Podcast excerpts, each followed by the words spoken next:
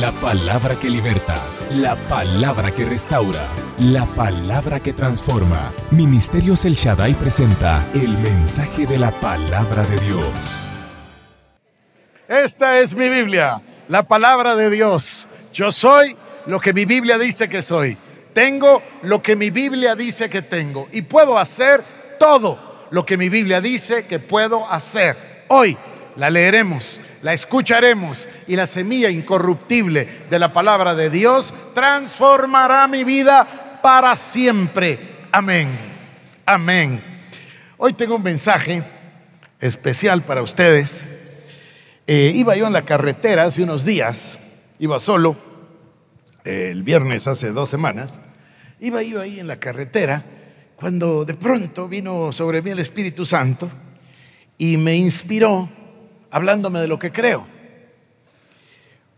Y me inspiró, me motivó a hablar con ustedes y contarles, repetir quizás eh, lo que nosotros creemos.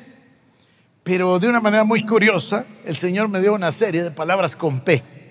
Así que quisiera hablarles de lo que creo, pero quisiera hablar con esa letra tan particular. Y para ello entonces la primera parte es, creo sobre todas las cosas en la palabra de Dios. La palabra es viva y eficaz y más cortante que espada de dos filos y penetra hasta partir dice la palabra, hasta discernir los pensamientos y las intenciones del corazón, hasta partir entre el alma y el espíritu. Creemos que la autoridad última de todas las cosas reside en la palabra de Dios. Vivimos por la palabra, creemos la palabra, nos alimentamos de la palabra. Dios nos habla a través de la palabra. ¿Qué fuera de nosotros si no tuviéramos la palabra de Dios? Yo creo en la palabra de Dios. Y si Dios lo dice, yo lo creo. Por eso tengo problema con temas como la evolución, tengo problema con temas de 14 millones de creación, tengo problemas de esa índole, porque yo creo el relato de la palabra de Dios. Y si dice que Dios creó los cielos y la tierra, yo creo que Dios creó los cielos y la tierra.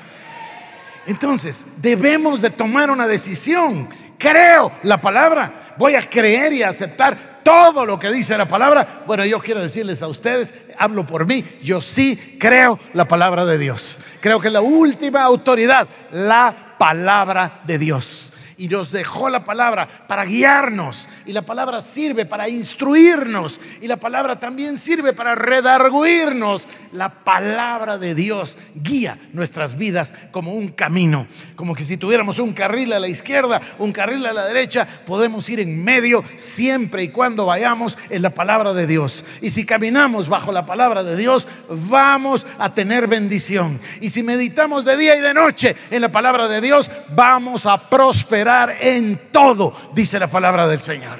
Y la creemos. Yo creo en la palabra de Dios. Creo en, el, en la paternidad de Dios.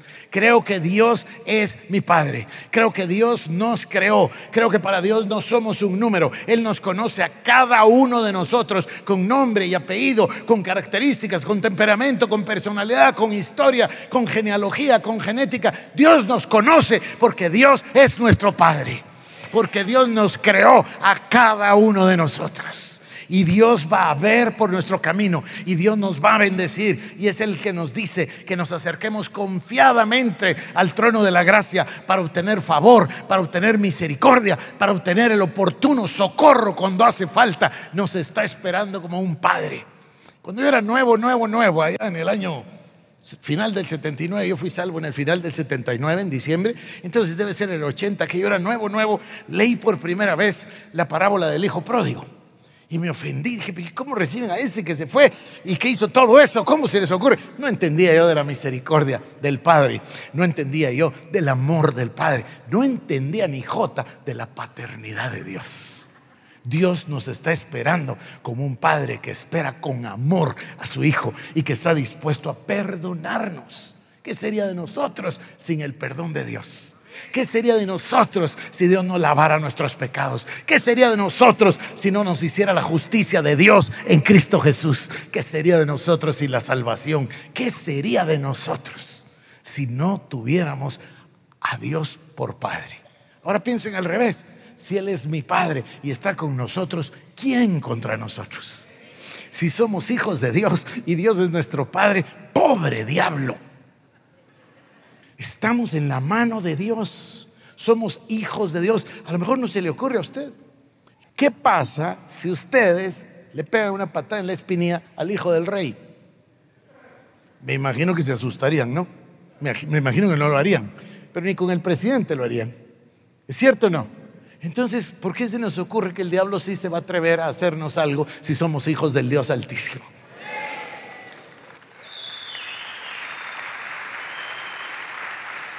Yo creo en la paternidad de Dios y creo en el perdón de Dios. Y estoy agradecido por el resto de la eternidad con que Dios me llame su hijo y con que Dios nos llame a todos nosotros, creación suya, hijos suyos.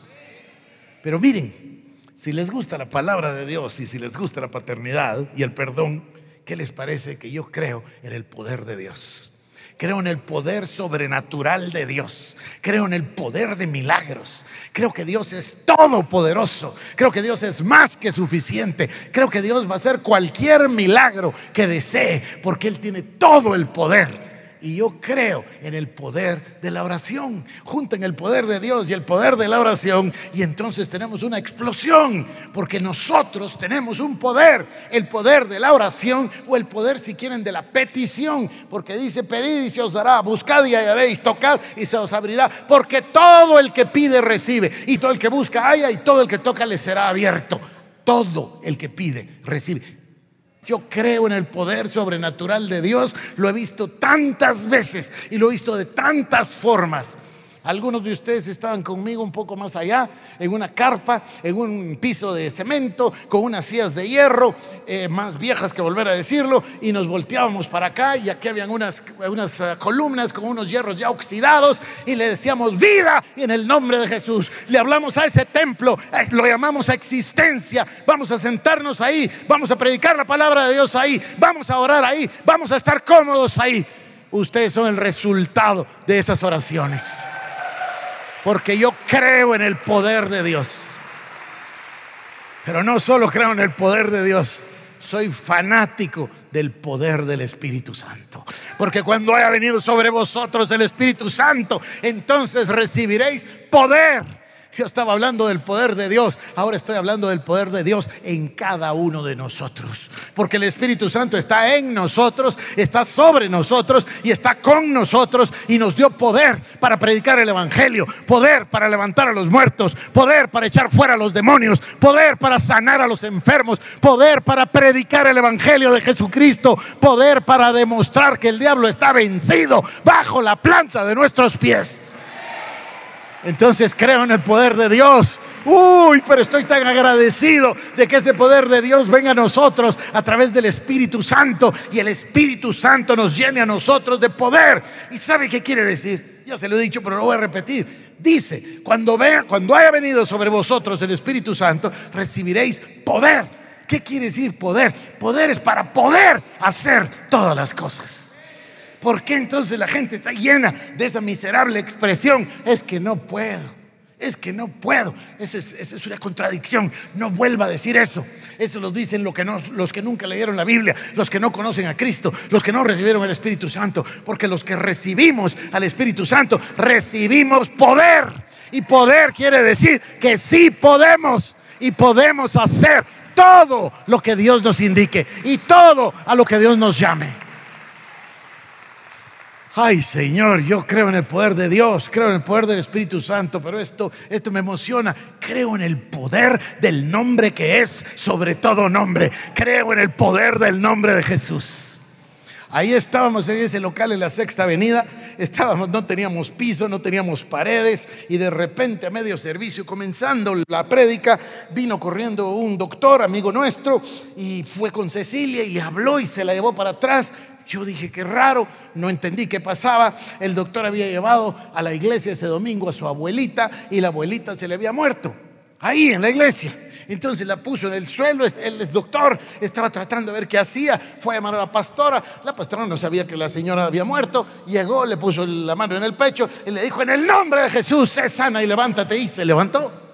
Y el doctor decía, yo soy doctor, yo soy doctor, yo soy doctor. Sí, sí, sí, eso ya lo sabemos. ¿Qué, ¿Qué le pasa? Dice, es que yo soy doctor y yo sé que mi abuelita estaba muerta y ahora vive de nuevo por el poder que hay en el nombre, que sobre todo nombre, el nombre de Jesús. Uh, ¿qué será del diablo ante un grupo de personas que enarbolan el nombre que es sobre todo nombre? En el nombre en el cual hay poder para vencer a todas las huestes del infierno, para vencer a todas las enfermedades. Es idéntico si se llama dolor de cabeza, que si se llama cáncer, que si se llama tuberculosis, que si se llama lo que se llame. El nombre de Jesús tiene poder para sanar todas las enfermedades. Dios mío, yo creo en la palabra creo en el poder, creo en la paternidad de Dios, creo en el perdón, creo en el poder. Y ahora viene otra, y esta me gusta tanto porque esta tiene que ver conmigo. Yo creo en el poder de la predicación. Creo en el poder de la proclamación del Evangelio. ¿Por qué? Porque el Evangelio constituye las buenas nuevas.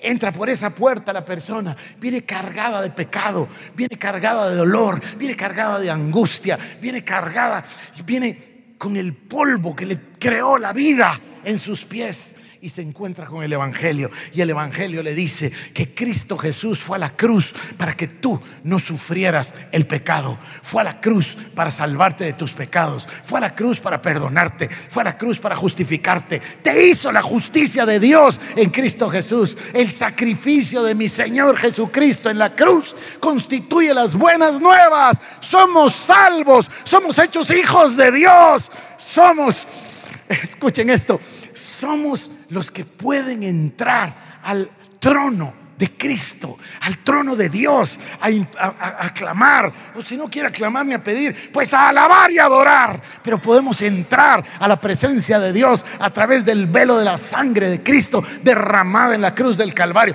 Ese es el Evangelio, las buenas nuevas. Somos salvos, somos justos, somos hijos de Dios, hechos hijos a través de Cristo Jesús. Y que no se les olvide, la única manera de llegar al Padre es a través del Hijo.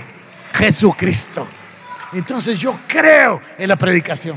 Creo en la proclamación del Evangelio. El Evangelio nos hace libres, el Evangelio nos hace sanos, el Evangelio nos hace prósperos, el Evangelio nos da una novedad de vida, el Evangelio nos hace una nueva criatura. Las cosas viejas pasaron, todas son hechas nuevas.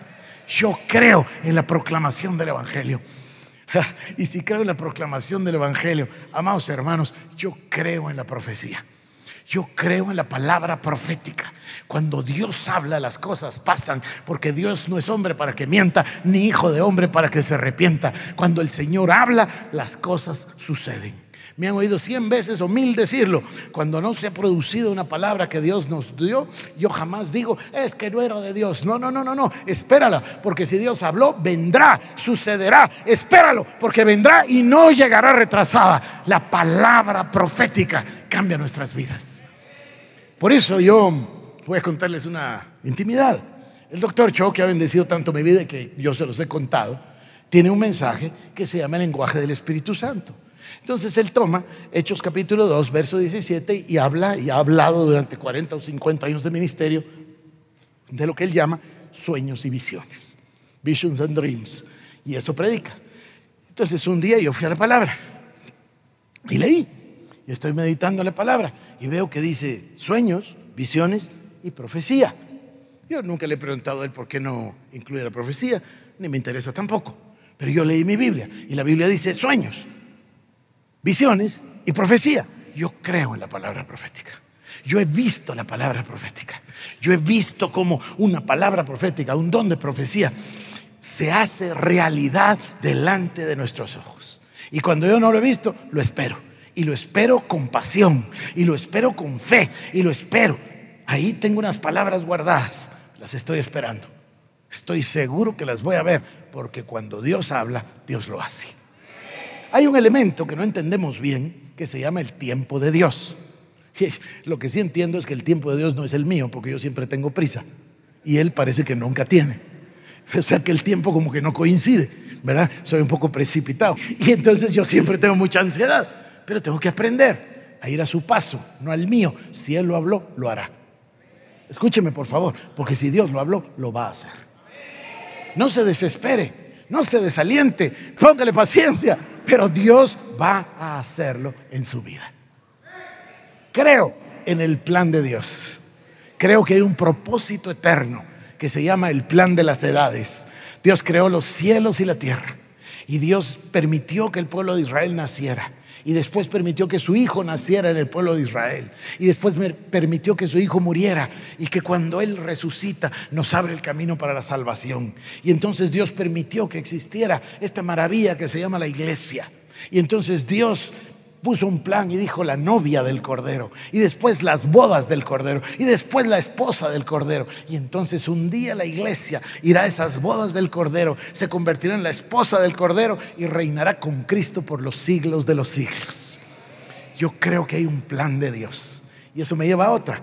Creo que hay un propósito, un propósito divino, personal para cada uno de nosotros. Creo que Dios tiene un propósito para cada quien. No tiene que ser el mismo propósito. No todos tenemos que ser pastores, no todos tenemos que ser iguales. Al contrario, la diversidad de Dios es maravillosa. Dios es infinito. Pero dentro de esa inmensidad del plan de Dios, cada uno de nosotros tiene un propósito, tiene un objetivo, tiene una meta, tiene un llamado. Y eso es lo que constituye nuestro propósito divino. Cuando cada uno de nosotros logra entenderlo y vivir en ese, en ese punto, voy a poner el ejemplo del profeta. Dios le dice al profeta, vete al arroyo de Kerit, ahí beberás agua y yo te voy a alimentar. Esa palabrita interesante, allí, allí, allí, hay un allí para cada uno de nosotros. Es un punto particular en el arroyo, no es el mar rojo, no es Jerusalén, no lo mandó a la otra parte, lo mandó al arroyo de Kerit, ahí, ahí yo te voy a alimentar. ¿Quién iba a imaginar que, por las tardes los cuervos iban a volar y dejarle carne, y alimentarlo y beber agua del arroyo? Es porque había un plan divino, había un propósito divino. Bueno, hay un allí para cada uno de nosotros. Cuando nosotros lo identificamos, por eso aquella frase tan hermosa, tres fechas importantes hay en la vida. Uno cuando nací, dos cuando nací de nuevo y tres cuando me entero para qué nací. Ese es el propósito. Cuando yo entro en el propósito y estoy ahí, allí van a suceder toda clase de milagros. Porque allí es donde Dios me quería. Y hay un propósito. Y miren, vuelvo a insistir, no todo tiene que ser ministerial.